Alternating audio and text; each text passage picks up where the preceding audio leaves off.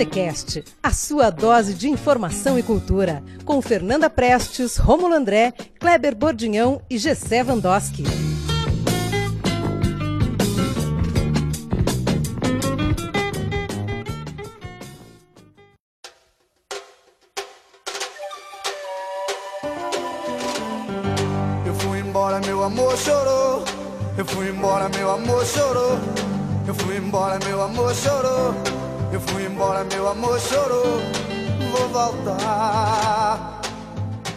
Sejam todos bem-vindos. O bloco do Botecast está no ar. Sim, meus amigos, é carnaval, né? E nós estamos aqui com o Botecast número 56, nessa semana de carnaval, gravando aqui mais uma vez na casa da Fernanda Prestes. Tudo bem, Fefa? Tudo bem, gente. Sejam bem-vindos mais uma vez à minha casa. Ah, a gente que agradece. Bom, estamos aqui no Botecast. Você ouviu a Fefa.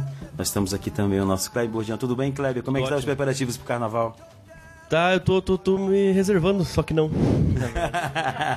De- deveria estar mais calmo. Mas a gente tá na expectativa. Ainda é terça, né? Ainda é terça. Ainda é terça-feira. Gessé Vandoski. Isso aí, salve, salve, tudo em ordem. É, tô aceitando convites pro carnaval, ainda não tem nada programado. Nada programado? Nada, definitivo nada. Nem fantasias, nada assim, nem. Só fantasia. Nem sexta-feira no, no Fantasias em bicho. É um compromisso já, hein? Vamos lá, vamos lá, vamos lá, rei. Bom, no programa número 56 a gente vai recebendo duas convidadas aqui. Uma é a jornalista Luana Carolina Nascimento e a outra é a estudante de jornalismo Ana Itchuk. Acertei? Ai, droga! Sejam bem-vindas, meninas. Tudo bem com vocês? Tudo ótimo. Tudo ótimo comigo também. Obrigado pelo convite. Beleza, vamos falar muito aqui de muitas, de várias coisas. Mas eu quero fazer uma pergunta para vocês. É... No roda de conversa, qual seria o o texto ali de vocês ali, o nomezinho, a chamada para cada uma de vocês? O que, que você acha que seria? Que o, o, o Roda de Conversa é um trabalho só meu. Uhum, Que é um que eu trabalho com a história de vida de pessoas comuns. certo. E qual que seria, tu acha, o título pra tua história? Ai, difícil saber. Eu sou uma pessoa à busca de histórias.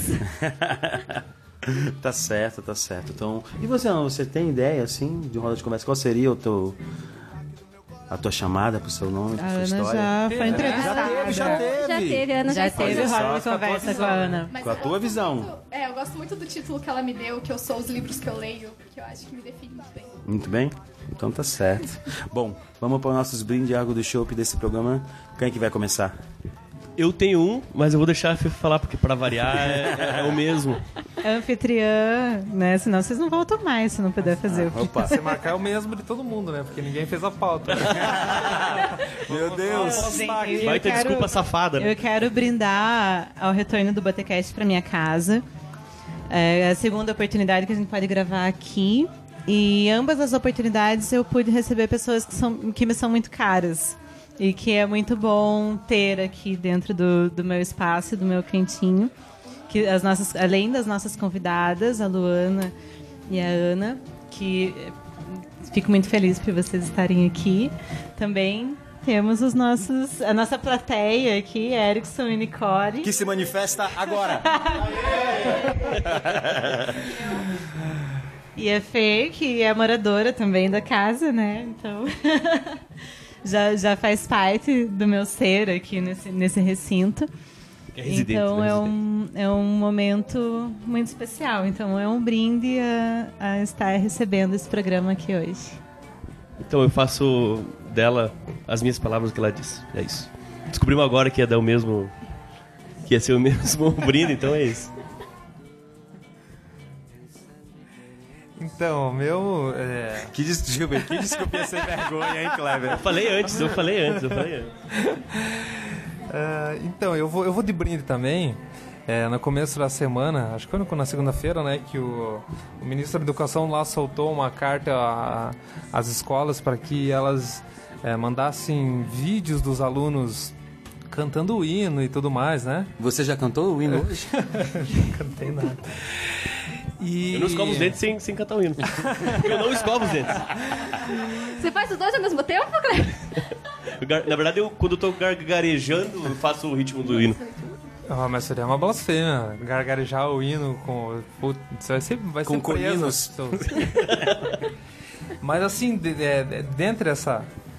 Dentre essa, essa coisa que saiu aí na segunda-feira, aí o pessoal começou a dar re- retorno, né? Aí começou a sair uns vídeos com as escolas toda fodida lá, com chovendo. Então, assim, meu brinde vai para essa criatividade, para essa criatividade crítica, né?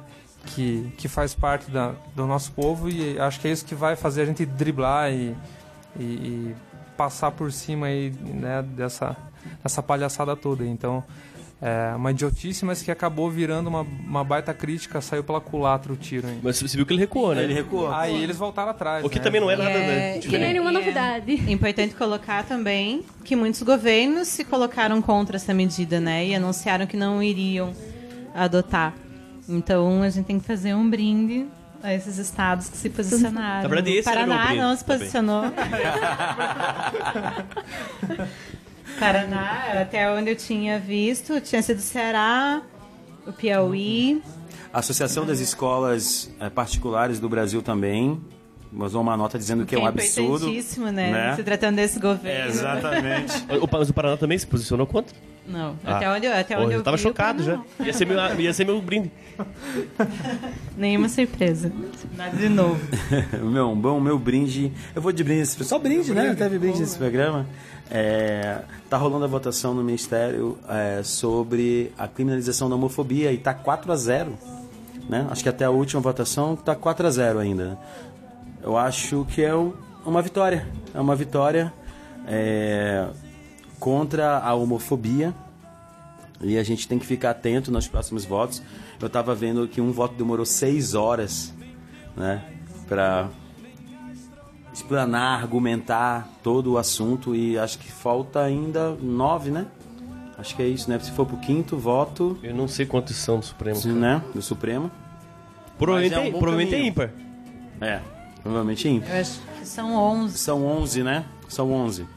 Então 4 a 0 é, é uma boa vantagem, mas falta muita coisa ainda, foi interrompido agora.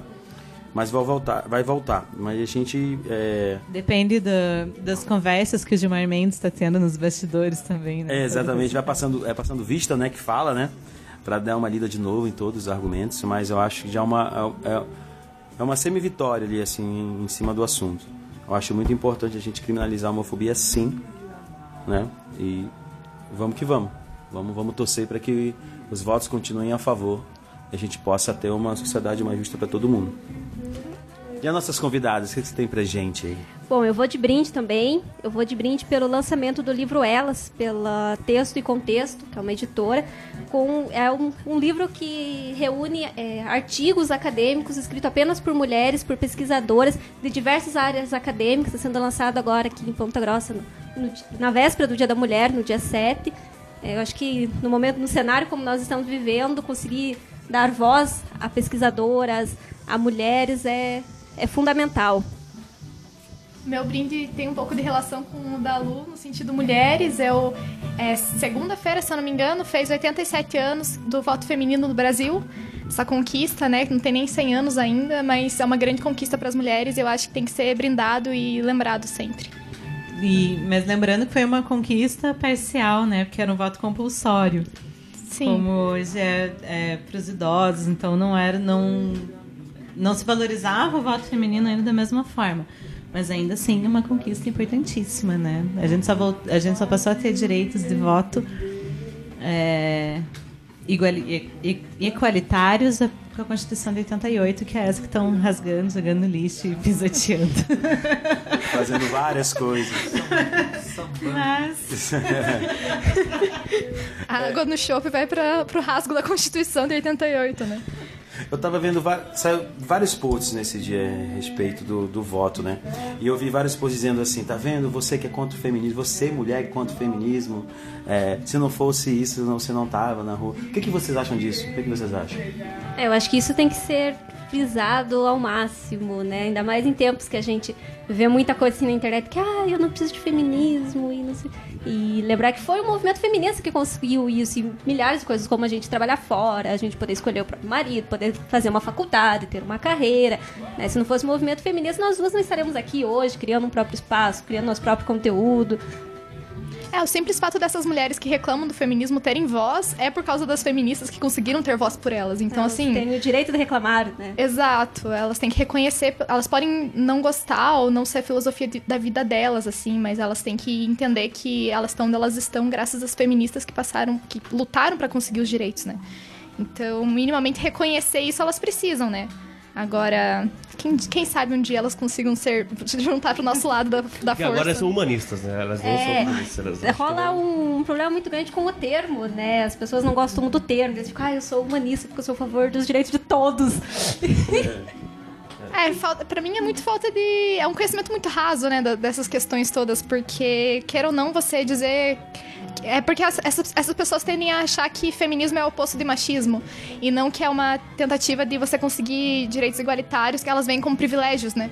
Mas é porque elas não entendem que a gente precisa de mais pra conseguir ficar na mesma linha, né? Pra ter os mesmos direitos. Então é complicado. Eu até acho que tá faltando uma uma banda que una todas as tribos como o Norvana. é verdade. Já dizia o filósofo Dinho, né? Falta uma banda chamada Norvana, que una todos.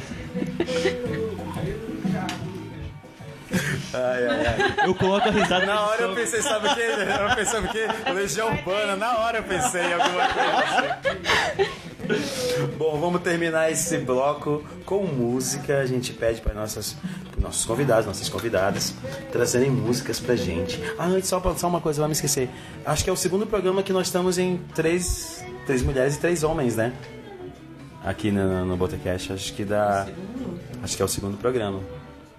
E isso é, é muito massa. É muito legal estar em, iguais aqui. Quando a Fefa gravou, que a Fefa ainda não, não fazia parte do TQS, foram três e duas meninas, né? Mas Exatamente. Não tinha quem entrevistasse. É, exatamente, é a primeira vez. Só pra, só pra salientar isso. Mas vamos voltar para a música. Meninas, qual é a música que vocês trouxeram pra gente? Coroa de Flores, da Luísa Leão.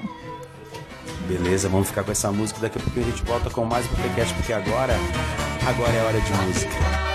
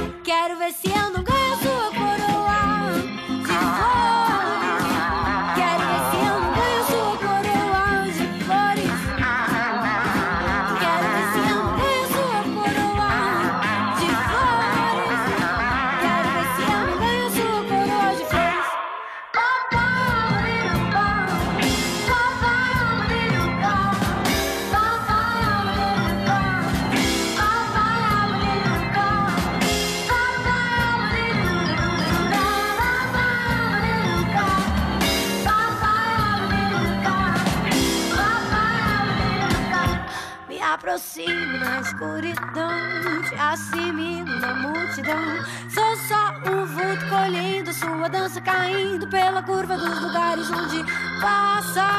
Não tens desculpa, não é sua sombra, não desse teatro de parede. É a paz escura minha mão e eu vou chegar mais perto, vou diminuir a pose da rosa vem pra enchê-la de cores. Vou sussurrar no seu ouvido.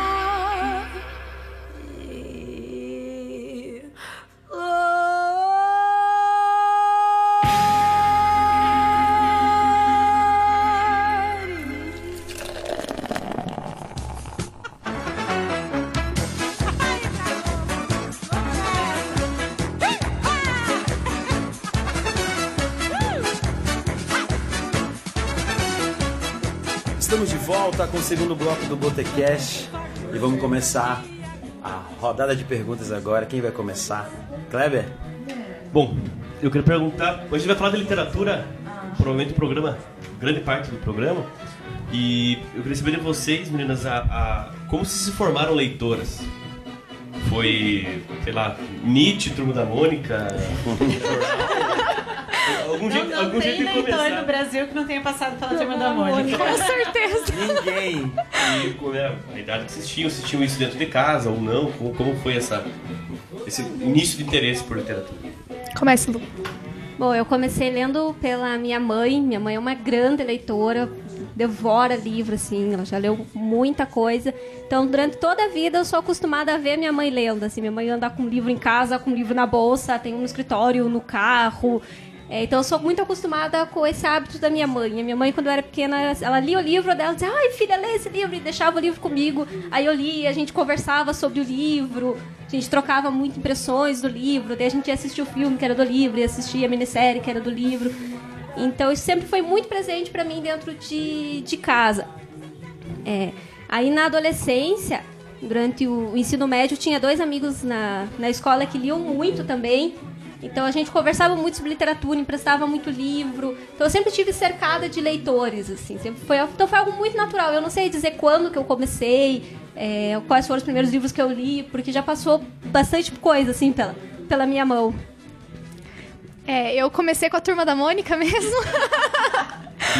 É, minha mãe, minha mãe assinava pra gente, pra mim e pra minha irmã, né? Então eu comecei a, a criar o hábito de ler sempre. O legal da assinatura do gibi é que chegava todo mês, né? Daí todo mês eu, eu lia. E eu assinava o gibi e o almanac. Então era revistinha pra caramba, né?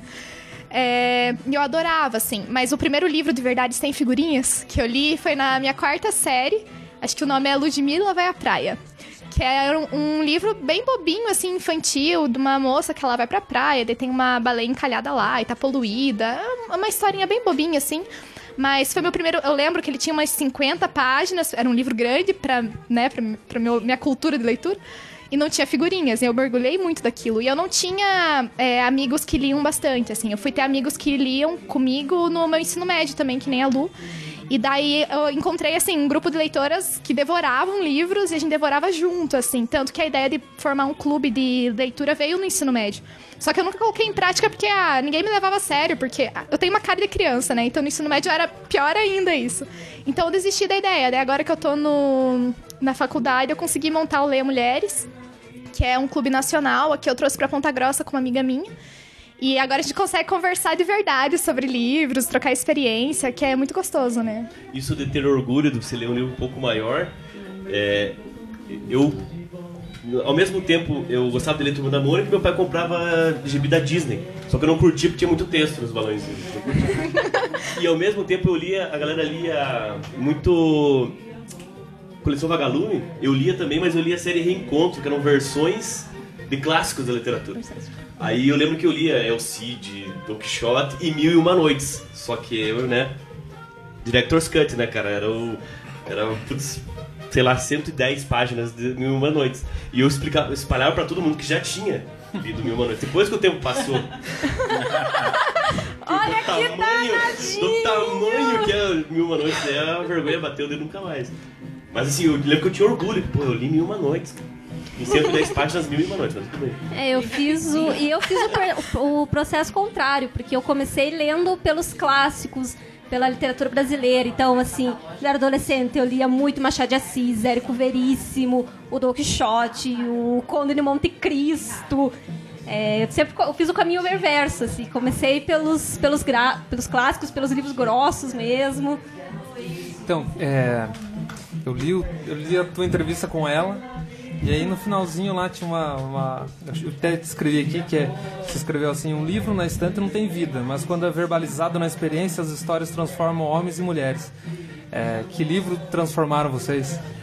Definitivamente, A Paixão Segundo GH, da Clarice Lispector, que me fez até fazer uma tatuagem uma mulher, entre aspas, por causa do livro. Eu me identifiquei totalmente com a GH, eu, eu nunca tinha tido essa experiência e eu lia bastante há um tempo, assim. E minhas amigas falavam, nossa, eu sou fulano, eu sou ciclano, me vi naquele personagem, eu não, não entendi o que era aquilo. E eu percebi que é porque eu não lia mulheres. Por ser uma mulher, eu não tinha aquela experiência do que os homens diziam de mulheres. Quando eu li Clarice e li a GH, conheci a GH, falei, só essa mulher. E daí foi o livro da minha vida, assim, acho que atualmente é o livro que mais me tocou. Eu li ele ano passado, tá fresquinho ainda na minha cabeça. É, Eu tenho dois livros que me marcaram muito, que um foi quando eu li na adolescência, que foi a primeira vez que eu li A Espera de um Milagre, que eu poder ler o livro, conhecer bem a história, foi um livro que me marcou bastante, assim, eu lembro que a minha mãe leu, depois a gente conversava sobre o livro e assistia o filme para ficar comparando.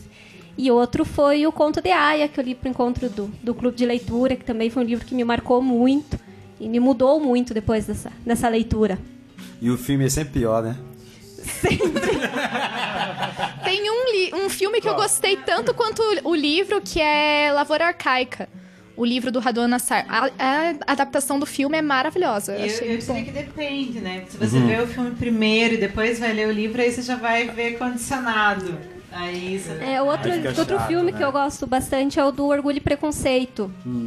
Que também eu achei que ficou uma, uma boa adaptação E hoje, de cabeceira, quais são? de O que cabeceira. você tá lendo hoje? Vocês estão lendo? Eu tô lendo o Espelho, é, Primavera no Espelho Partido, nesse, né, agora. Tô com A Velocidade da Luz e com Caliban e a Bruxa, que é o encontro- próximo encontro do, do Clube de Leitura. São as coisas que eu estou lendo no momento. Quase carnaval. Mas na minha cabeceira eu tenho um livro de, de budismo, com alguns, é, com alguns ensinamentos e tudo mais. E o último lançamento do livro do Kleber, que tá lá na minha cabeceira. Olha aqui, Olha só! Peraí, peraí. Você tá lendo cinco livros ao mesmo tempo. Cinco, cinco livros ao mesmo tempo. É, esse do, do budismo e esse último do Kleber estão lá, assim. Às vezes leio um pouquinho antes de dormir e tal, estão fixos ali. Não, os peraí, eu quero, eu quero saber a ordem. dia quero saber a ordem. cai, é. Exatamente, É. isso eu quero saber. Vai muito do dia, assim. Vai muito, do, do dia? Muito do dia. O Kleber que dia que é, mais ou menos? sabe? Eu- Não, agora eu fiquei curioso. Varia, varia muito do, do que aconteceu durante, durante o dia, dos estresses da, do trabalho. Olha, tá certo, tá certo. Mas é isso, o livro é isso. Ana, Eu também tenho esse costume de ler vários ao mesmo tempo. É, eu tô lendo Outros Jeitos de Usar a Boca, que é o livro do meu clube, o próximo de março, né? Eu tô lendo é, Grande Sertão Veredas, que minha amiga me deu de aniversário. E é fantástico. Eu não consigo acelerar a leitura dele porque eu preciso, nossa, aproveitar ele ao máximo. Assim, acho que de longe ele já tá virando um dos meus preferidos da vida. É, eu vou começar a ler Presos que Menstruam pro meu TCC, que eu vou fazer relacionado a mulheres que estão é, na prisão, que a Lu me emprestou. E é, tem mais um que eu esqueci agora. Ah, eu vou começar o da tag também, porque eu assinei a tag, que é o mesmo que ela leu do Espelho Partido. Enfim, são vários, eu não consigo parar. Ah, A lembrei! gente não consegue, a gente não consegue. Eu tô lendo aquele. Tem aquela coleção dos 23 livros do Drummond. Assim, eu tô sempre lendo ele, porque são 23 livros, né? Eu li 8, 9, não sei. Então, assim, entre os livros eu gosto de ler ele pra sentir que eu tô avançando e o Drummond é o homem da minha vida. E poesia tem muito dessa também de você. você- tem livros que assim, lê de uma vez só, mas é muito bom esse negócio de consulta, né? Você deixar ali, ler um poema, ler. Sim. Essa coisa de. Mas assim, aproveitando que é um- uma coisa que acontece com as duas, né? Abrindo aqui pra, pra galera também. Vocês também leem. é, vocês sempre foram assim de ler vários livros ao mesmo tempo? Sempre. Mais ou menos. Eu tive fases, assim. Eu tinha muitas fases de terminar antes de começar e não conseguia abrir um livro sem ter terminado. E depois eu comecei a ler vários. Mas é porque eu lia. Também muda muito o gosto, muda o jeito. Eu também era a pessoa que não, não tocava direito no livro pra ler. Eu mal abria, porque eu tinha medo de estragar. Hoje em dia eu rabisco, marco. É, nossa, eu rabisco, marco, anoto. E eu não sei vocês, mas acho que tem a ver também com o processo de autoconhecimento, de amadurecimento e que você começa a ler um livro e você vê que não adianta você forçar aquela leitura naquele dia. Que É, tem leituras que não funcionam naquele dia. deixa, vai pra outra e depois você retoma. Não, e não mesmo vai? sem retomar, né? Eu acho que o amadurecimento de leitor é saber desistir de, de livros. Assim. Sim. né? Porque eu lembro que eu falava com uma professora minha em letras, professora Silvana, pegar ali, sabe, também conhece. É, eu sempre lembro tinha uma angústia, eu falava sempre pra ela, porra, eu, eu não sei o que fazer, cara, porque tem literatura contemporânea, aí tem os clássicos, aí tem que ler o negócio na, na universidade, desespero dela falava. Exatamente eu nesse momento da vida. É, um abraço, né? Não tem, não tem o que fazer, cara. E daí, se você não tem tempo, não gostou, desiste. Vai pra próxima. Tá bom, tá certo. Bom, eu, eu fiquei na dúvida se alguém ia falar que tava deixando do Michel Temer de poesia, mas tudo bem. Eu, eu tenho uma tatuagem, tem um poema dele aqui nas Sério, costas. depois tira uma foto. É, do, do Michel Temer, acho engraçado. Que eu- ninguém, ninguém citou até agora, né? Eu fico na dúvida também. Tem até um poema dele que eu acabei de achar aqui, que é o Trajetória, que é assim: Se eu pudesse, não continuaria. Olha só. Olha só. Parece um haikai meu.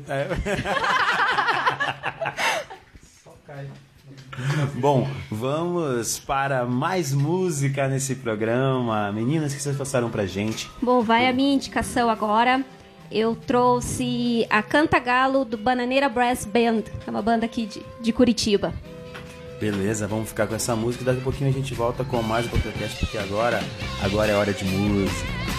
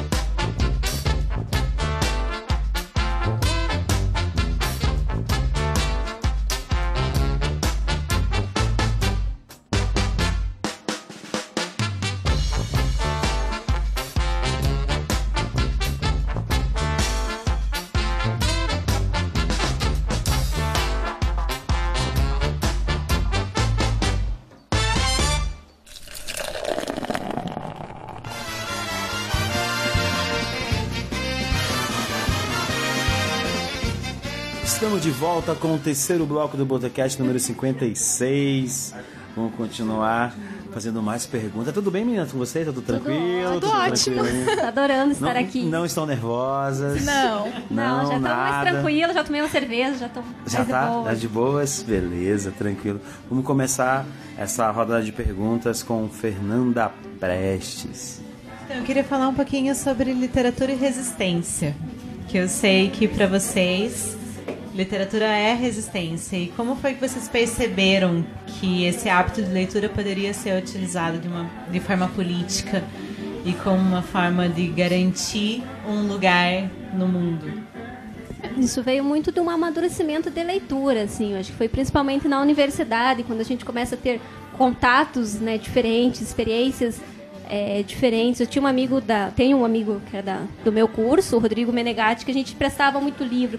Então a gente começou a perceber, assim, né, esse- que, o, que a gente pode fazer resistência com a literatura, a gente pode usar da literatura para discutir questões políticas, discutir a sociedade, discutir o, o fazer jornalismo, né, o nosso posicionamento enquanto profissionais. Então veio muito na universidade, veio dessa vivência com alguns colegas, com alguns professores, como o Rafa, como o Gadini. Então Todos entrevistados pelo. E é, e é muito interessante, estendo daí a pergunta para quando a Ana for responder, o quanto o jornalismo se aproxima da literatura, né? É, ele se aproxima e se afasta ao mesmo tempo e é uma mistura complicada porque eu- a gente, né, nós duas vivemos nesse mundo em que a gente é jornalista e também ama literatura. E às vezes tem que se policiar assim para não misturar as coisas e mas assim, a vida o, o início do jornalismo tinha escritores que estavam contribuindo com o jornal, então Balzac escrevia em jornal e tal. Não, não tem como separar totalmente as coisas, né? Tá no histórico. Mas essa questão que você diz política, eu concordo com a Lu, assim, eu, eu percebi mais no, no meu, na minha formação acadêmica agora na graduação. E eu, no clube de leitura, quando a gente leu a Eliane Brum, ela falava que não tinha um, uma obra que ela tinha escrito. O número de obras que existiam eram tanto de leitores que tinham lido aquela obra. Que cada leitura é uma obra nova. Então eu acho que você compartilhar a experiência de, de ler aquele mesmo livro é essencial, assim, e, e é muito crucial no sentido de até no, no agir político, né? Porque quando você troca experiência com alguém, você consegue abrir a a cabeça de um jeito que. olhar de um jeito. o mundo do jeito que você não via antes, né? Então, acho que é até por isso que eu, eu sempre defendo os clubes, né? Porque eu gosto de conversar sobre literatura. Acho que não dá pra ficar só com você. É, eu acho que a leitura só é completa a partir do momento que você verbaliza aquilo, né? Que você verbaliza o que você tirou daquilo, que você troca uma experiência. Porque você lê, guardar aquela história pra si, fechar o livro lá da estante, não faz muita diferença. É o que você faz daquela história que você leu, o que você faz daquele livro que você leu, que é a literatura, né? Que é esse ato político, que é esse ato de resistência da leitura, da defesa da literatura, É, especialmente o meu clube e o teu clube, Fer- o Só Garotas. Nós duas, a, a gente, eu ainda acho que é um- uma resistência a mais no sentido de ser mulher, né? Porque a gente sabe que as mulheres, elas têm menos visibilidade em vários aspectos no- na sociedade, principalmente no meio editorial. Então, a gente dá espaço para elas e divulgar o trabalho delas é essencial, assim. Também é um ato político, né? A nossa escolha de ler mulheres é um ato político. E aí, trazendo para minha seara também, né? A psicologia fala que a gente só consegue significar e às vezes compreender algumas coisas a partir do momento que a gente fala e, portanto, compartilha. Então, por isso é muito importante a gente fazer esse trabalho, né? De acolher outros pontos de vista e expressar os nossos. Tem grupo de resistência também que surge a partir de iniciativas tipo clube, rodas de conversa, assim. Então, acho que tem tudo a ver as coisas. Não tem como separar política de quase nada da nossa vida, né? principalmente do, do consumo cultural, né? Eu acho que é, não tem como desassociar esses, essas duas esferas, né? E você consegue enxergar que há, é, há um aumento de mulheres procurando pela literatura, pelas rodas de conversas? Como é que vocês trabalham isso, assim, para poder incentivar mais mulheres a, a participarem? É, eu, acho que a minha experiência no sentido de me identificar, a partir do momento que eu comecei a ler mulheres, está incentivando as pessoas ao meu redor a procurarem ler mulheres. Eu tenho uma amiga que ela nunca leu na vida, nunca tinha lido na vida até então, né? Porque ela sempre odiou esse negócio da escola obrigar a ler, não sei o quê. Ela odiava, não, nunca tinha aberto um livro assim para ler. E com o clube ela terminou o primeiro livro na vida dela, sabe? Agora ela vai comprar o primeiro livro na vida dela e são todos de mulheres. E ela conseguiu entrar nesse mundo da literatura por se identificar, por ser uma mulher lendo mulheres. Então eu acho que é, é dessa forma que a gente consegue atingir as pessoas, assim. E ela é uma amiga próxima, né? Foi alguém que me conheceu, não foi alguém de longe. Às vezes isso já basta, né? Indo assim você consegue atingir outras pessoas. Você tá ouvindo aí, governo? Não, não obrigue as pessoas a fazerem coisas que elas não querem fazer, ok? Hashtag fica a dica. Fica a dica. É, então, para Luana, eu li, li, li os textos lá do, do Roda de Conversa e, e um que me marcou bastante ali, pelo texto e pela história também, é a Emília Sem Sobrenome. É, ao, né, para mim marcou esse, mas tem algum, algum te marcou mais ali? É, todos eles são, são especiais, assim, porque o fato da pessoa vir, se abrir, contar toda a história dela, é algo que requer muita confiança da pessoa no meu trabalho, que eu vou fazer algo, né, que eu vou respeitar a história de vida dela, vou respeitar a privacidade dela. Mas esse da Emília foi um texto também bastante marcante, é, pela situação, né, por tudo ao, ao redor. Ela continua no mesmo local onde eu encontrei ela, às vezes eu passo, ela tá lá ainda. E e foi algo muito espontâneo, assim, né? Ela foi procurar a gente, ela quis conversar, ela quis contar a história dela. E foi um texto que foi, é, foi uma experiência que foi marcante, assim, né? Sair dessa zona de conforto. Que é fácil entrevistar um amigo que você conhece num lugar aconchegante para contar uma história né, positiva, uma história bonita. E contar uma história, assim, de uma pessoa que está numa situação como a dela. É, é, um, é sair dessa zona de conforto também para você também. E, e, como que funciona o teu processo? De, é, você entrevista mesmo? Tem uma, uma linha de perguntas que você sempre faz? Como, como que é o teu trabalho ali? Para é, conseguir essas informações? É, eu marco com, com a pessoa e eu deixo a pessoa falar. Assim, eu peço para ela me contar a história de vida dela e vou di direcionando para aquilo que a pessoa se sente mais à vontade para conversar, assim. Então não tem muito um padrão fechado, não tem um tempo determinado. Tem uma entrevista que durou mais de duas horas, tem entrevista que eu fiz em menos de meia hora, assim. Vai muito da, da pessoa se expressar, da pessoa querer conversar, funciona quase como uma sessão de terapia. Se a pessoa vem, descarrega tudo e dali eu vou pincelando o que, que eu quero contar. Eu queria que vocês falassem um pouquinho sobre o Pássaro Liberto, que é o, o projeto de vocês, né? Que busca falar sobre hábitos de leitura, sobre literatura. Mas eu tenho visto divulgação, mas a gente ainda não viu o conteúdo. Então eu queria, não sei se vocês podem falar, se vocês querem falar ainda sobre o que vem por aí e o que, que vocês estão planejando para nós. É, a gente vai começar as publicações agora no dia 4 de março, então sai o primeiro conteúdo. A gente está finalizando os, os conteúdos, mas eu sempre tive vontade de ter um espaço para conversar. O blog é um espaço para a gente conversar sobre literatura, a gente falar das nossas experiências, a gente ouvir as experiências de outras pessoas. Tanto que alguns dias na semana a gente vai publicar um podcast que a gente entrevista as pessoas para falar do livro que ela mais gosta, o último livro que ela leu, a gente pede para a pessoa ler um trecho, comentar sobre aquilo. Então é, são trocas de experiências mesmo, assim. É algo bem, bem pessoal, das suas impressões do livro, aquela leitura que aquela pessoa tem em determinado momento da vida. E eu sempre tive vontade de ter esse espaço, mas eu nunca tinha encontrado alguém para fazer esse trabalho comigo. Aí eu conheci a Ana, né? Foi um encontro, assim. Não precisei convencer muito a Ana, topou joga de cara, assim. É, eu conheci a Lu, acho que por causa do clube mesmo, a gente tinha contato na Fundação de Cultura, e daí ela acabou me convidando para essa iniciativa. Ela mal me explicou, já tinha topado. Falei, Ana, vamos escrever um blog? Ela, vamos. Eu falei, não, calma, não expliquei ainda. Quero, quero, gosto, quero. Falei, calma, deixa eu explicar. Foi bem assim, porque a minha vontade de produzir coisas para além da. Eu acho que pode ser um desejo um pouco de quem tá na academia, não tá no, na parte do mercado de trabalho ainda, né? E é um desejo de quem tá no mercado de trabalho é... também de produzir algo seu. Sempre, sempre. É um desejo, é um desejo, um desejo constante, morre. assim, né? De você e te digo que quem não tá nos dois também.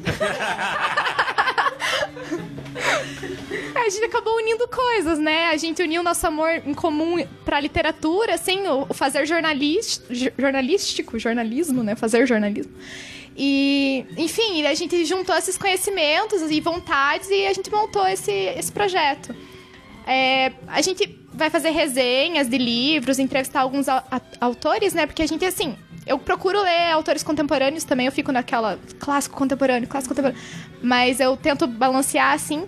E o mais legal pra mim tem sido isso, porque além de eu ler a pessoa que tá ali viva na mesma época que eu, eu consigo entrevistar ela e ver como que foi pra ela escrever aquele livro, sabe? Então acho que isso tem sido bem recompensador pra mim. Fora o podcast, assim, que eu acho que tem sido a cereja do bolo, É, assim. tá sendo a nossa cereja do bolo, assim. Porque é muito legal a troca que a gente tem feito com as pessoas, as pessoas que a gente conhece também, sabe? Que gostam de literatura tanto quanto a gente, que a gente não tinha contato e que o que nos uniu foi a literatura. Então é um projeto bem bacana. É, teve um que a gente é, vai pro ar esse mês, já dando um spoiler, que era pra gente conversar sobre literatura e música. Então era pra gente falar de biografias. de- E acabou virando uma conversa sobre feminismo, sobre posicionamento, sobre empoderamento. Então, assim. Três mulheres juntas é meio inevitável, né? Foi surpreendente. assim, Essa troca é muito, muito bacana. E, e é isso, assim, a vontade de, de ter um espaço, de poder é, falar e né, produzir conteúdo, encontrar esses leitores. Foi a forma que a gente é, encontrou de colocar isso em prática. É, produzir o que a gente gostaria de consumir também, né? Porque a gente não encontra aqui na cidade um espaço que seja tão interessante nesse sentido, assim, de hábitos de leitura, entrevistas com autores, resenhas, porque quer ou não, resenha é uma forma de curadoria e indicação, né? Porque quando quem começa a ler não sabe muito bem por onde começar, né? Então você tendo alguém que, de confiança que indica ali já ajuda. Então foi muito nisso, assim, de tentar produzir um, um trabalho que a gente gostaria de consumir.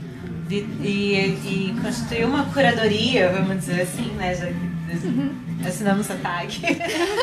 de ter uma curadoria e trocar ideias, né? Sobre o que, que eu vou ler daqui pra frente. É, eu, né, eu sempre procuro mais. isso, né? Porque nessa infinidade de coisas pra ler, o que, que você vai ler? Você vai em quem você confia que tá falando alguma coisa e, e às vezes bate com, aquela, com o teu sentimento naquele momento e vai caber dentro da tua do teu mundo naquela, naquela hora. Então acho que essa curadoria é sempre importantíssima, né?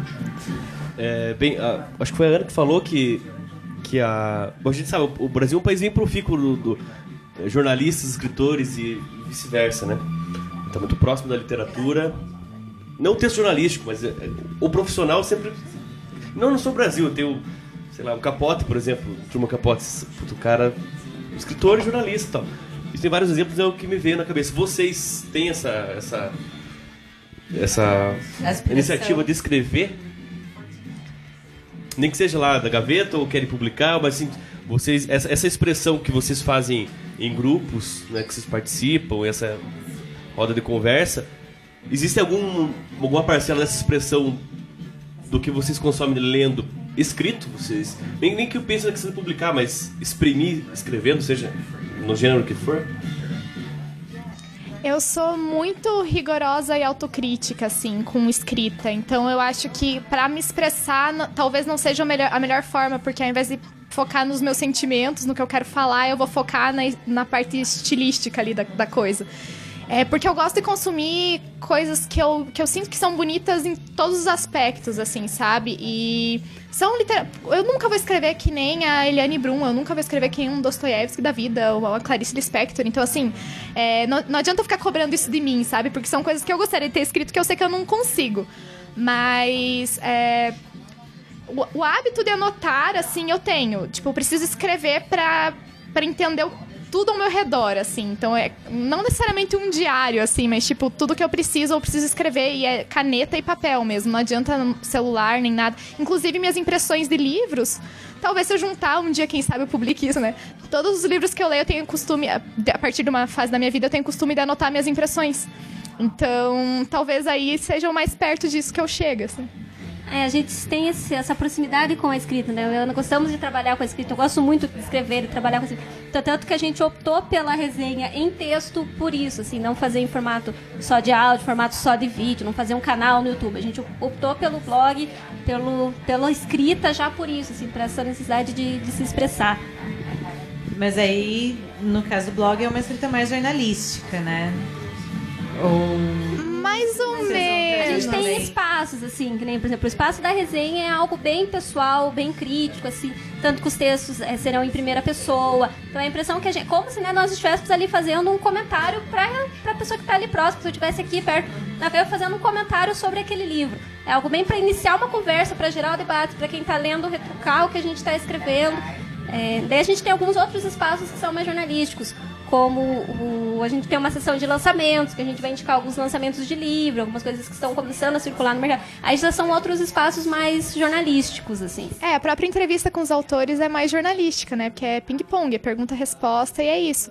Mas o- a nossa escrita de verdade mesmo, ela é menos jornalística e mais livre, né? Ela não chega nem a ser literária, mas é um. É um que tá ali no meio. É, assim, que eu acho que é que nem a gente. A gente fica no meio dos dois campos, então a gente- a- reflete na escrita também, né? E como tem sido essa a procura, acredito que fizeram uma pesquisa para fomentar esse blog, para o conteúdo da questão dos escritores em Ponta Grossa. É, mudou alguma coisa ou foi decepcionante? Não na questão de qualidade, eu digo de quantidade. Vocês conheceram mais escritores, souberam da existência de mais escritores em Ponta Grossa? Ou não, ou tinha uma- achavam que tinha, não tinha, mas eu digo nessa, nessa procura que vocês vão ter que estar sempre ali, né, alimentando. O blog. Fo- A gente tem no YouTube, no, desculpa, no Instagram a gente vai publicar toda semana um vídeo de um poeta, de uma poetisa como- lendo né, os seus trabalhos, mas e foi surpreendente. assim, a gente fez um post no Facebook falando que a gente estava procurando pessoas que tinham trabalho, que escreviam, e foi surpreendente assim a quantidade de resposta de gente dizendo: Nossa, eu quero gravar, eu quero participar, eu tenho trabalho, eu quero mostrar. Sim, foi surpreendente a quantidade dessa resposta positiva que a gente teve de pessoas procurando, assim. Eu realmente me surpreendi com, com esse público, assim. É, eu me surpreendi com a quantidade de mulheres, porque eu já conheci alguns autores homens aqui de Ponta Grossa, conheci o teu trabalho, o trabalho do Mar- Marco Aurélio, do Lucas, mas não, nunca cheguei a conhecer mulheres aqui. Então, quando a gente fez essa publicação, eu comecei a ver que tem mulheres em Ponta Grossa escrevendo, fiquei bem feliz e, ah, quer ou não, a gente se aproxima desse meio, né? Que às vezes no jornalismo a gente não tá tão próximo. E é, e é interessante perceber, né? Eu expresso uma, uma posição minha agora. Que por maior que seja a emancipação, ainda é difícil a gente chegar às mulheres que escrevem, às mulheres que produzem, né? Porque parece que não circula. Não tanto. circula essa informação, exatamente. A gente teve que ir procurar, ir atrás, assim, para poder encontrar essas, essas pessoas. Porque até então, assim, se a gente procurasse nos- nas mídias tradicionais, a gente não ia encontrar. É, a nossa ideia é equilibrar um pouco, deixar meio igual o número de homens que a gente entrevista e autores que a gente resenha, de autoras, né, de mulheres. Então, por isso que a gente começou a procurar mais, porque a gente percebeu que a gente conhecia mais homens do que mulheres também. Não é interessante porque enquanto você falava, Ana, que eu fiquei pensando assim, das as entrevistas que eu dei perguntaram sobre literatura em Ponta Grossa.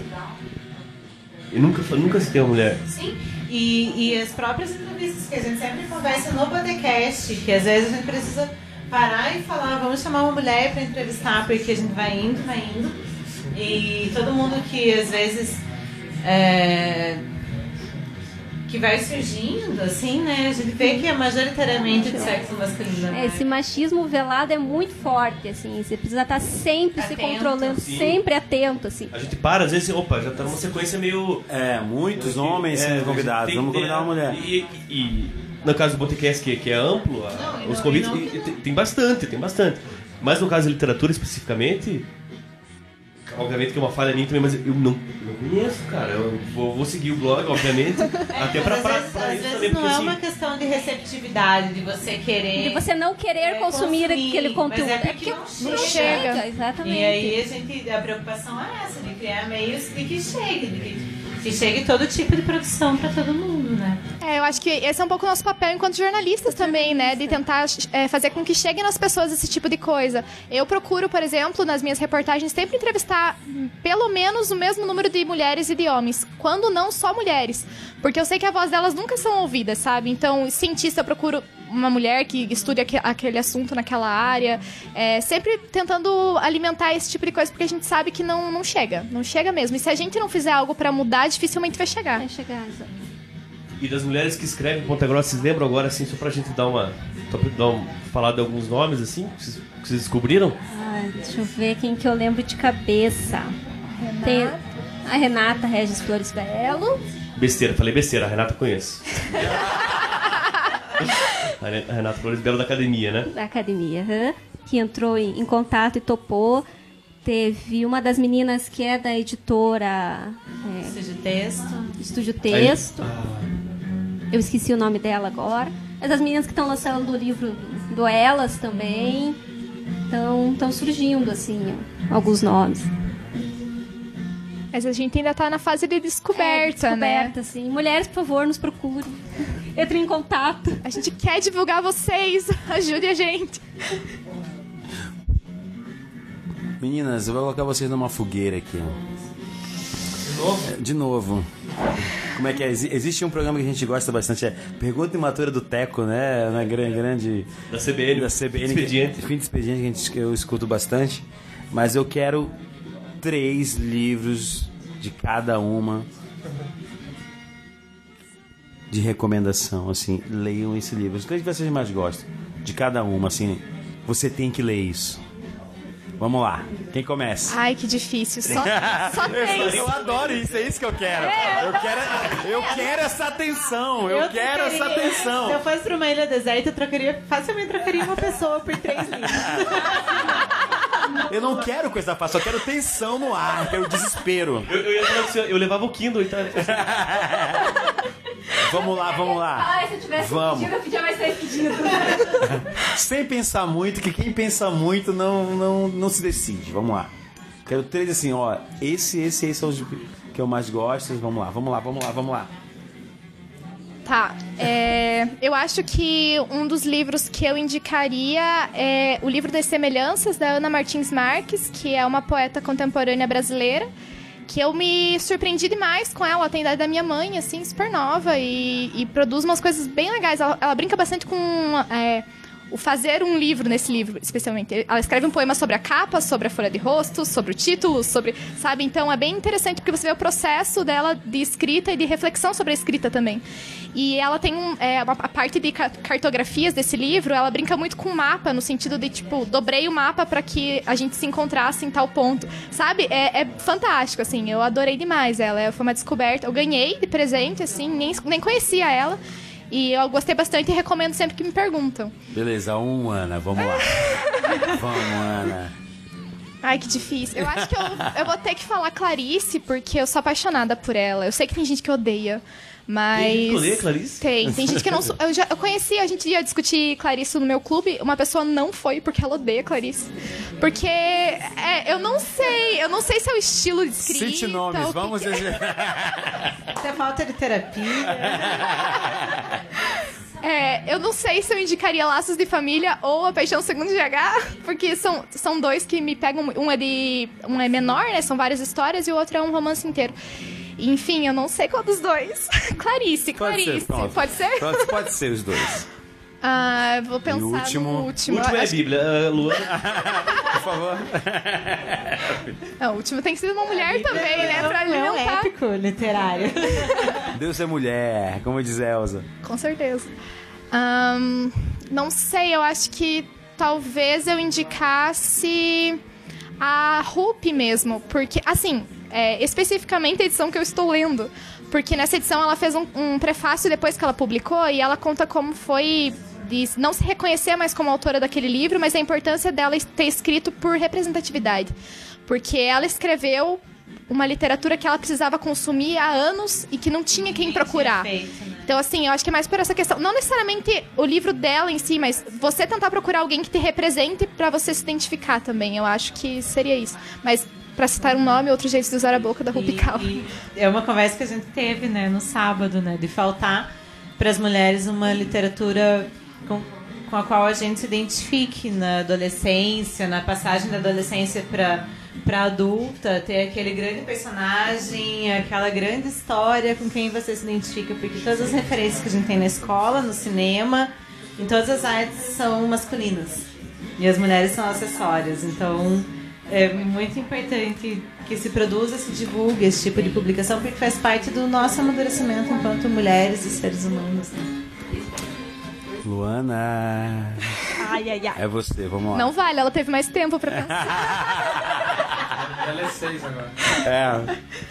É, eu acho que o primeiro seria o Eu Sei Porque o Pássaro Canta na Gaiola, da Maya Angelou, que é- foi uma leitura, assim, fantástica. Descobri ela no meio da biografia, assim. É um... É uma autodescoberta de você enquanto leitora, né? Conhecer aquela história. E é muito importante, né? A própria Djamila fala disso, do dar voz ao feminismo negro, né? Ela tem uma posição de fala que é muito diferente, né? que é você ser mulher e você ser negra. Então você tá lá no fundo, no fundo do fundo da pirâmide social. Então ele é um livro muito, muito bacana, assim, todo mundo tem que ler, acho que todo mundo tem que passar por essa leitura. O nome do blog vem disso, né? O pássaro liberta, é o pássaro que saiu dessa, dessa gaiola, o pássaro que foi, que se libertou. É, então, assim, seria o primeiro seria esse, o da, da Maia.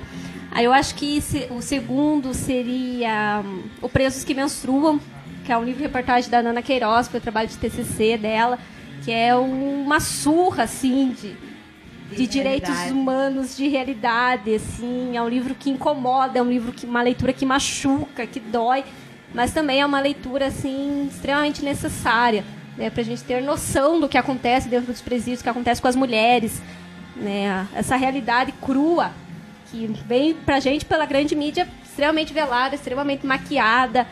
Então, dar essa, essa voz e ela vai até lá, ela entrevista essas mulheres, ela conversa. E é o, o trabalho de você é, re- analisa, fazer um perfil, né, escrever uma história de uma mulher que está presa sem julgá-la. Né, isso é o importante, assim, né? Você tratar aquela, aquela pessoa é um ser humano, ela errou, ela está pagando, ela tem o direito a recomeçar a vida. e de dar voz, né, àquela pessoa. Eu sempre falo que quem o, papel de jornalista, eu pen- falo não, eu penso comigo. Papel de jornalista ou de quem ele tem certos privilégios, às vezes é ser simplesmente transparente, né, de, de permitir que aquela voz que chega até você te transpasse e chegue a outras pessoas, sem que o teu juízo de valor interfira. E é isso que ela faz, né? Ela não se preocupa se aquilo é verdade, se o que elas estão dizendo é verídico ou não, mas é a percepção dela sobre aquela vivência. Isso é muito importante, né? É, tanto que ela cita, assim, quando ela fala sobre o livro, que ela nunca quis saber o que, que elas fizeram para estar lá. né? Então ela conhece aquela, é a pessoa, é aquele ser humano que está ali, está passando por uma situação extremamente precária, está psicologicamente afetado, está sofrendo, às vezes fisicamente mesmo. Então esse é um livro assim interessante, principalmente, né, para a pessoa que é, estudante de jornalismo, jornalista, repensar muito o seu fazer jornalístico, qual que é o papel do jornalista, né? Essa importância de repensar essas fontes. É muito fácil se querer falar do, do sistema carcerário, chegar lá, entrevistar o penitenciário, o agente e ir embora achando que você fez um bom trabalho. Então, repensar isso constantemente é um processo fundamental.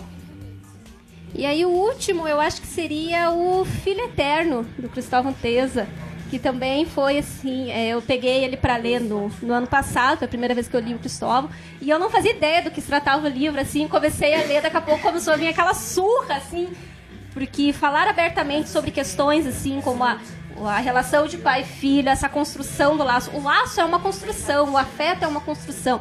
E a pessoa se abrir para falar disso, para propor, propor, desculpa, esse debate é, é muito importante, assim, né? E, e sem amarra, né? Quando ele fala. Aham. A vida dele tá um caos ali quando ela engravida e quando nasce com, com o síndrome de Down, assim, ele fala mesmo, né? Ele Não tem- fala, ele, sem- ele sem se freio, expõe. aham. É importantíssimo, é um baita, baita do livro. Não, não, sei- se vai rolar um filme, já rolou. Vai rolar. Eu acho vai que vou fazer um rolar. filme desse, aham. desse livro.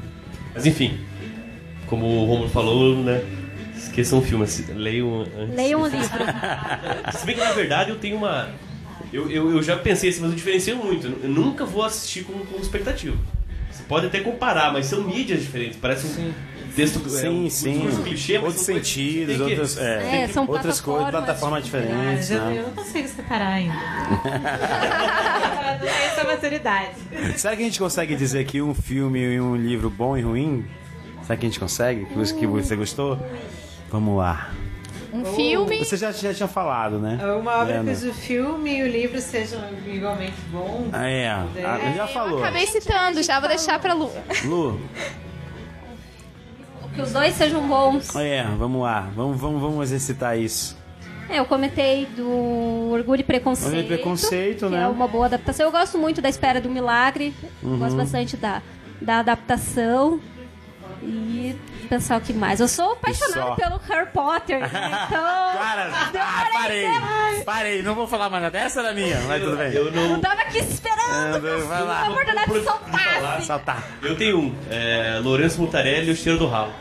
Cheiro do Tanto Ralo. o filme quanto o livro são, são fortes. FIFA. A insustentável leveza do ser. Eu Aí não vi o outro filme ainda, mas que livro, né? Não Meu lembro Deus. nada, né? E aí, tipo, o filme até precisa ser ruim. Pera lá, deixa eu terminar. Mas tem o Daniel Day-Lewis e Juliette Binoche, então não tem...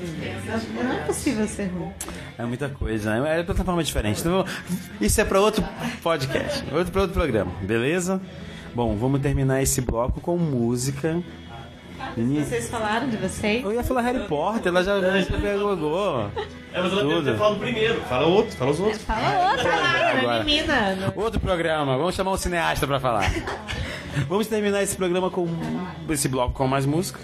Qual só vai ser, meninas? A É música minha agora? vez agora. Vamos é Acalanto da Luedi Luna. Beleza, vamos. Algum motivo especial? É, eu conheci ela num, num programa. Sabe essa coisa que a gente conversou sobre curadoria de livros? Eu faço isso com música. Eu sigo um jornalista que ele indica músicas. E eu conheci por acaso, assim, num programinha que ele tem nos stories no Instagram. E eu me apaixonei, porque ela fala sobre. é, ser- o, no- o nome do disco é Um Corpo no Mundo. Então é quem é ela ali naquele momento. E essa é uma música que eu tenho muito carinho. Eu acho ela muito bonita, assim. E é uma. O CD inteiro é ótimo. Escutem, gente. Beleza, vamos ficar com essa música. Daqui a pouco a gente volta com, com um Botecast, porque agora, agora é hora de música.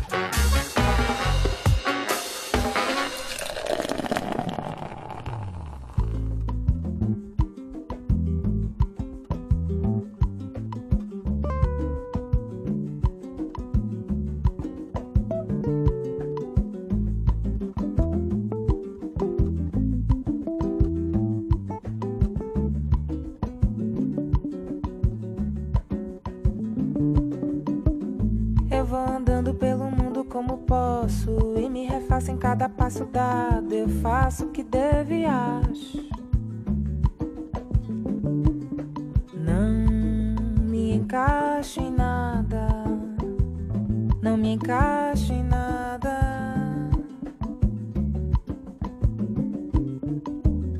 Presta atenção nas dores e choro canções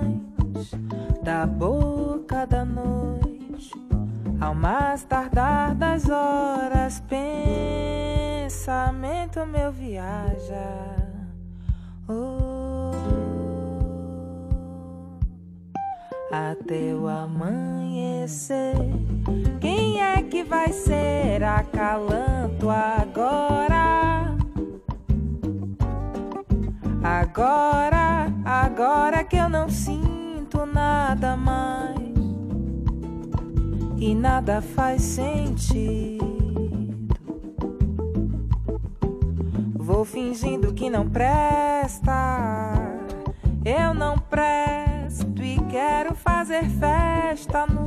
corpo. Lento, deixa.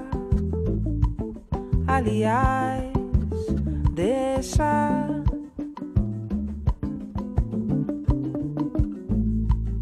Tá tudo errado mesmo. Deixa.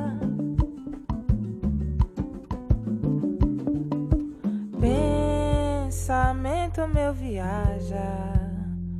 Oh.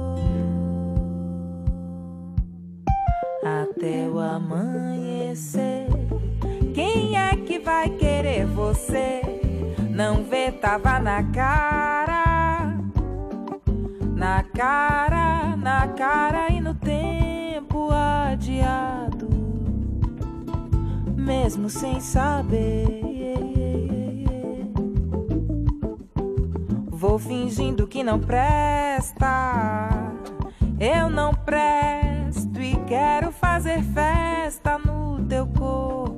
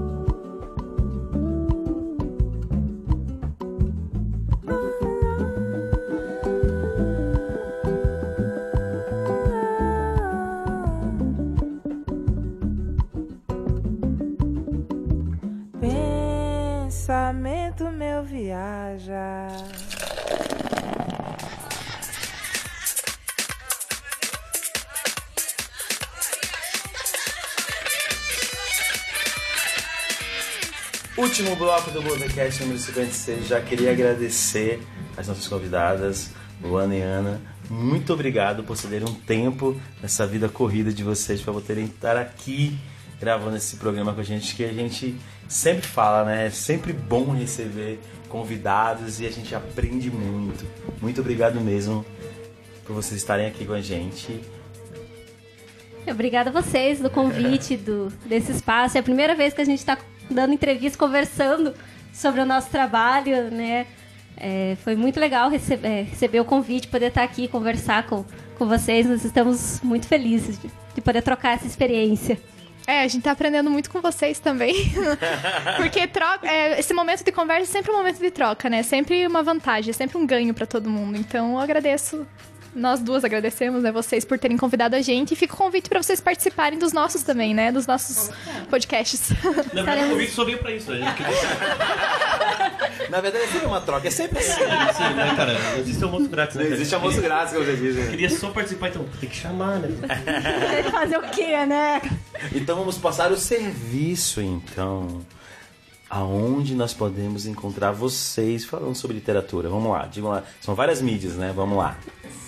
Então, todo o nosso material está reunido por enquanto no Instagram, Pássaro Underline Liberto, mas terá o blog que a gente vai lançar no dia 4, então dia 4 de março, anota lá na sua agenda, faz, coloca num post-it, põe uma, uma flash colorida, assim. É, a partir do dia 4, então, no blog, o endereço do blog vai estar lá no, no Instagram. Aí todos os materiais que serão em vídeo vão estar também numa conta no YouTube, mas vai estar tudo reunido no, no blog. Tem o Twitter também do Pássaro Liberto e o endereço do blog, ó, eu não vou lembrar certinho, mas é alguma coisa, é pássaroliberto.home. ponto alguma coisa. espaço. Exato. Nós vamos colocar certinho Isso. o podcast. O podcast vai estar no blog. O nome é O Porco Napoleão, por causa da Revolução dos Bichos. Vamos falar de Belo literaturas. nome, vamos nome. falar de literaturas que podem derrubar o porco. Isso é muito Black Mirror, né?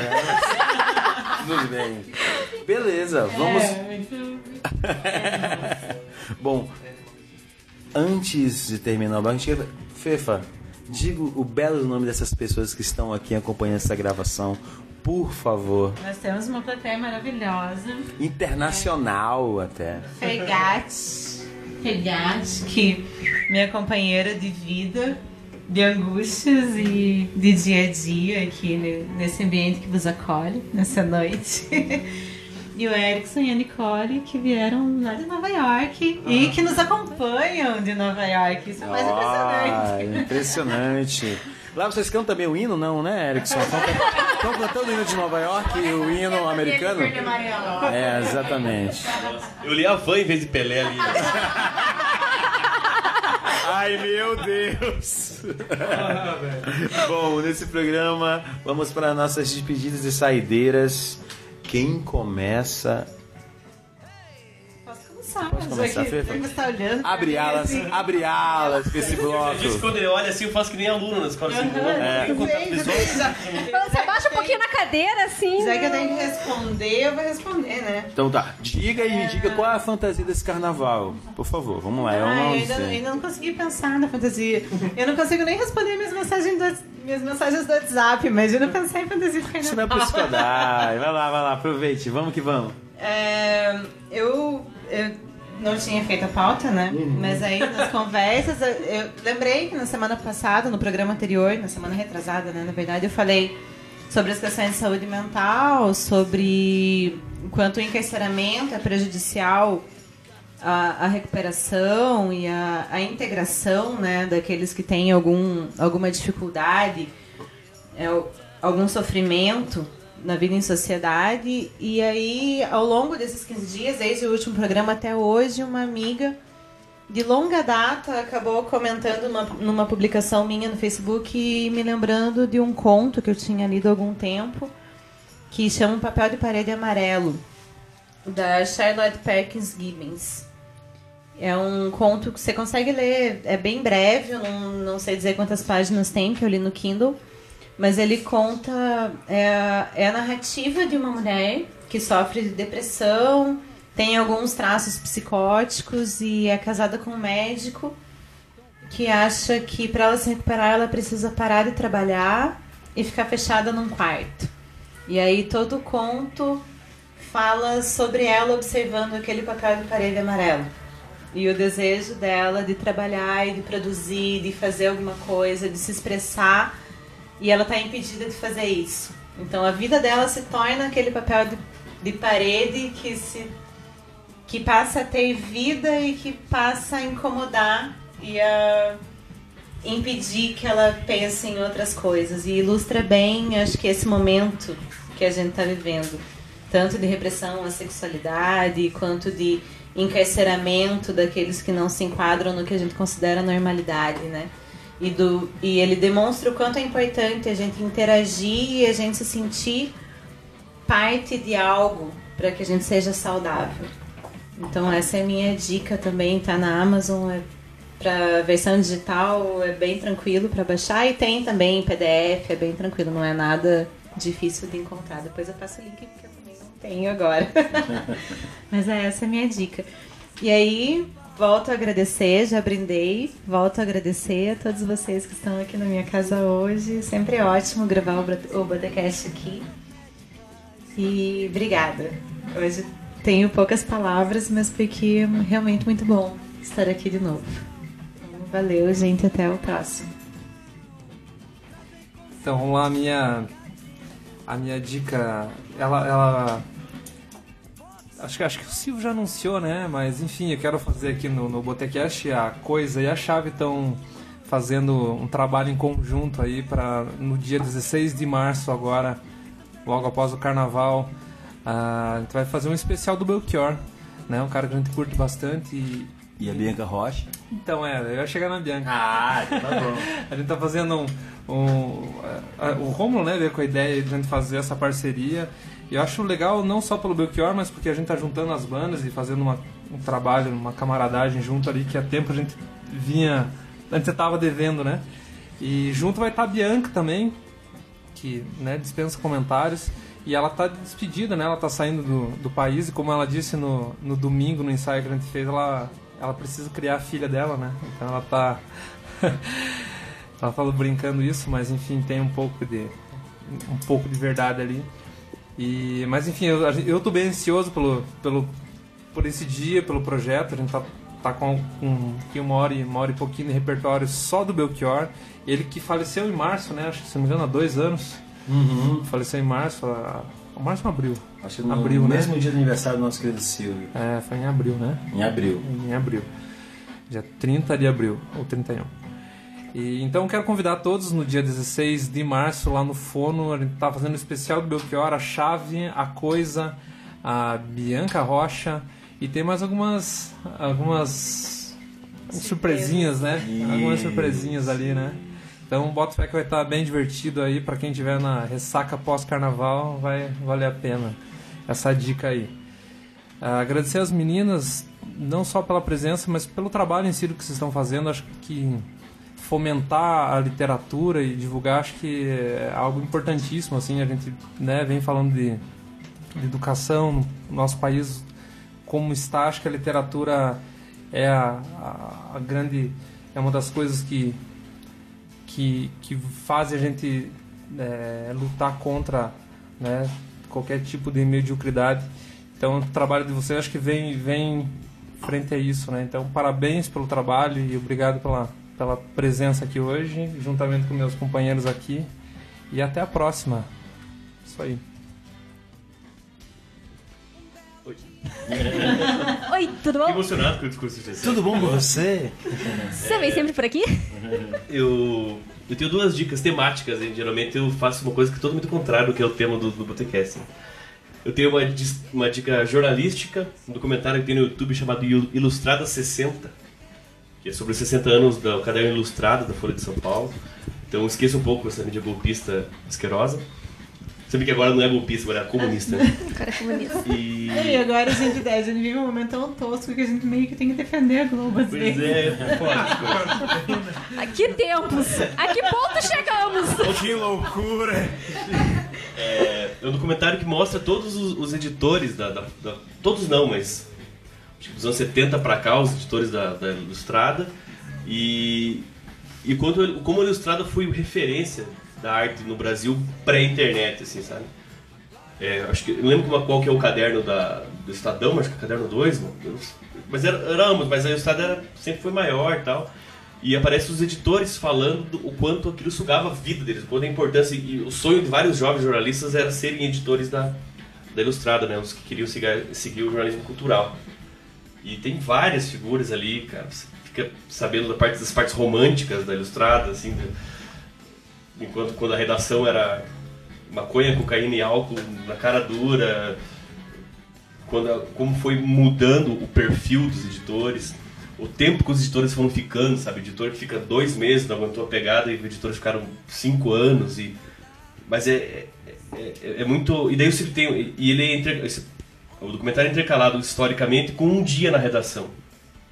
Então tem uma hora muito, muito legal assim, que eles, é duas horas da tarde eles não têm. Eles estão procurando uma, uma capa para ilustrar, porque não tem nada interessante. E nisso morre o Stan Lee. Né, lá, o, os quadrinhos lá. Os caras ficam desesperados. Ligado? Porra, essa é a capa, e daí, bicho? E daí eles atrasam do- duas, três horas a fechamento do jornal da Folha. Assim, é bem interessante isso. A outra dica é o podcast da, da família do, do Brain, Braincast, né? Do site Brainstorm 9, que chama Caixa de Histórias, Paulo Carvalho. Bem legal. É, ultimamente ele tem feito. Ele abriu um espaço para poesia, então acho que tem uns três ou quatro que ele fala de poesia. Ele chama um convidado, e esse convidado fala de um livro, com- comenta com ele. E ele tem, eu não sei bem como é que é o termo, mas ele. Ele lê, né? Ele lê um trecho, Lê eles começam com a trechos. E leitura. Ele, ele tem e- oficinas, eu acho que tem até palestra de como a- aquela leitura. É impressionante, porque pra mim tudo que. Qualquer um que lê um livro eu acho demais, porque eu não sei ler, nem declamar nada. Assim. Eu, fico muito, inter- eu acho muito interessante o jeito que ele, que ele lê esses livros. Mas são pequenos trechos, não é um audiobook que estavam tirando sarro. É, e daí esse convidado sempre fala do livro e al- altas dicas. E agora ele tem feito de, de poesia também. Agradecer aqui a nossa, nossa plateia, muito obrigado. Meus parceiros e parceira. Luana e Ana, muito obrigado, valeu mesmo. Hoje você já, já disse tudo ali, não vou me repetir. Já chego a repetir o, o brinde da FEFA no começo do programa. Obrigado pela presença. Eh, feliz carnaval a todos. Feliz carnaval é ótimo. E um próspero ano novo. E o próximo ano. Usem camisinha no peru. Feliz. Thanksgiving já confunde. Mas, mas é isso aí. Vão, vão devagar ou não. Não faça nada que eu não faria, o que não impede vocês de nada. Um abraço a todos até o próximo. Vou eu então. A minha saideira, minha dica cultural é um canal no YouTube, um canal de resenhas de livro, que é o Livrada, é um jornalista de Curitiba, ele trabalhou um tempo na, na Gazeta, e ele faz toda semana, então ele publica um vídeo resenhando um livro, ele tem bastante é, dicas de distopias, de resenhas políticas. Então ele tem uma pegada social muito forte. São livros que em tempos como os nossos são necessários, são livros fundamentais para a gente ler e a gente sobreviver esses tempos que, que virão. Então a minha dica é vocês conhecerem o canal do Yuri no Livrada. É, a minha dica não tem nada a ver com literatura. É, eu trouxe algo, uma outra paixão minha, que é dança, especificamente balé. Eu sou bailarina. É, eu vi um documentário no Netflix, é, Criatura Inquieta, só que tá em inglês o, o nome do documentário, que é sobre uma bailarina profissional que tá no New York Times. New York Times, desculpa, gente, tô no jornalismo ainda. New York City Ballet. A gente ouvir, as coisas A gente ficam, entende. as coisas ficam um pouco difusas. É, não, é, Ela que deve horas são, né? É um salão forrado. Exato. Ah, juntar todas as coisas. Enfim, é do New York City Ballet. É, ela tem 30 anos de carreira e ela meio que se vê na, na obrigação de se aposentar, por assim dizer, sabe? As pessoas meio que estão coagindo ela a se aposentar. E é esse momento de crise existencial, assim, porque ela se vê como bailarina. Ela não consegue ver, ela não consegue se ver fazendo outra coisa. Exato. E ela não quer dar aula, ela não quer dar palestra, ela quer dançar, ela não consegue. Ela chegava a cogitar que se ela não dançasse mais, ela preferia morrer. Então, assim, é, ela é obrigada, porque quer ou não, o balé. Ele desgasta o corpo e tem uma vida útil, assim, que relativamente termina cedo, né? Ela tem o quê? Perto dos seus 50 anos, talvez menos. 30 anos de carreira, imagina, profissional. E ela tá nesse momento da vida, e o documentário é sobre ela. Eu achei fantástico, assim, tanto por essa questão de o que é ser uma artista profissional e esse fim de, de carreira mesmo, assim. É fantástico. Eu adorei o documentário. Recomendo pra todo mundo. Ou, é, Netflix? Netflix, aham. O nosso patrocinador não oficial. Podia ser, né? Juntamente com o Kit Kat. Com o Kit Kat. Estamos aí. Cris, eu preciso fazer a pergunta que não quer calar. É. Vocês não vão agradecer? Vocês agradeceram no começo ou não? Eu tava tão pensando em qual seria a minha dica que eu nem lembrei de agradecer. Agradecer vocês. É que assim, a gente tem uma piada interna muito. Eu já nem sei mais quem foi que falou, já sei que fui eu, não sei. Mas algum, algum dia a gente falou assim: vocês não vão agradecer por. Ou então, vocês agradeçam a gente, é igual uma coisa assim. É, a pessoa perguntava alguma coisa, mas daí o próximo bloco aqui não, deve ser da- dar a tua despedida e tal. E você agradece a gente. A ideia, você pode agradecer a gente. Eu acho que eu lembro do programa Marta Batista, grande Marta. Grande Marta, um beijo. Não, mas nós estamos de fato. Brincadeira, assim. Mas nós estamos muito felizes. Foi uma surpresa o convite, assim. A gente não, não esperava, né? Tão cedo um convite. A nossa, como eu falei, a nossa primeira entrevista, a primeira vez que a gente está conversando com, abertamente, assim, sobre o, o projeto, falando sobre. Então, é, estamos muito felizes de, estar E não aqui. tem Dá tempo como não agradecer também, né, gente? Vocês estão dando espaço pra gente divulgar nosso trabalho. A gente geralmente não está acostumada nesse, É, nessa posição de responder, né? É muito difícil.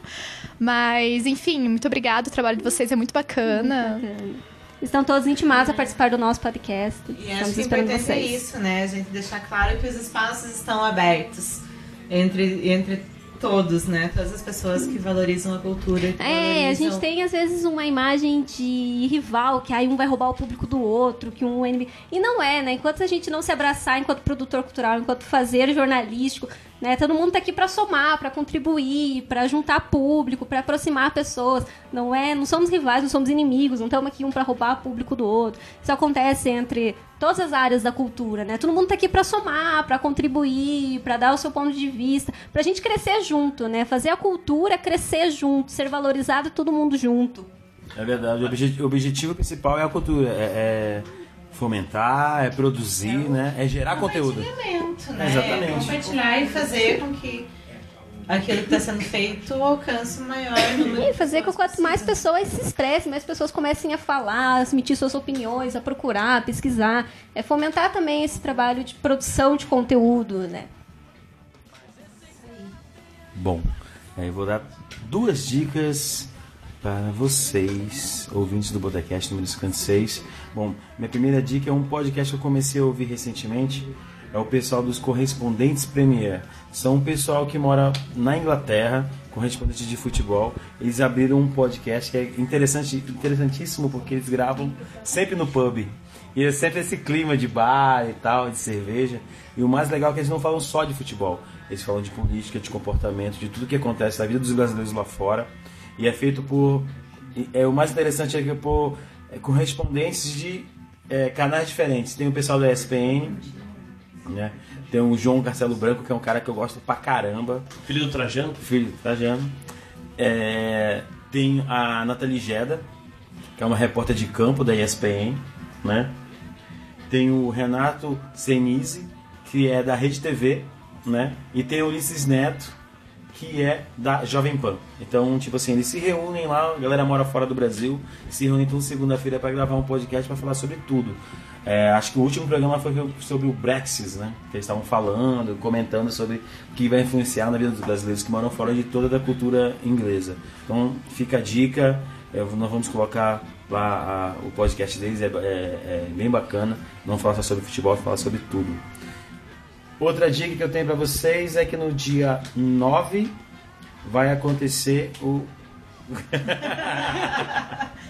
Tô super animada. Tem que estar dançando, bicho. Tá dançando? dançando. Dia 9 vai acontecer uma Sega Town, que vai ser a união de três bandas. Vai ser a Araçamutema, vai ser o Solano Dub, vai ser a Chave de Mandril na Chagatavarana, aqui em Ponta Grossa. Vai ter mais também o pessoal do Disconnect, que faz é, discotecagem com vinil. Vai ter a Mirna, que é de jornalismo também, vai estar expondo as suas fotos lá uma grande amiga da gente. E vai também ter o Tata Tots falando, vai fazer uma pintura ao vivo lá. Então, tipo assim, é um evento bem massa, é, bandas da cidade, produção do pessoal da Fluence e do Roots of Fire. Então, tipo, vai ser bem bacana, vai ser dia 9, aquela ressaca de carnaval lá, né? Curtindo com a galera. Espero que o clima esteja Pra curar a ressaca. Pra curar a ressaca, espero que o clima ajude nesses dias de chuva na cidade de Ponta Grossa. Então fica a minha dica aí pra vocês. Posso dar mais uma dica? Pode! Eu vou indicar mais um canal de resenha literária, que é o Lar da Ágata. É um canal feito por uma drag queen, em que ela fala sobre a representa- representatividade da drag dentro da literatura, livros escritos sobre essa temática, escritos por outros, outras drag queens.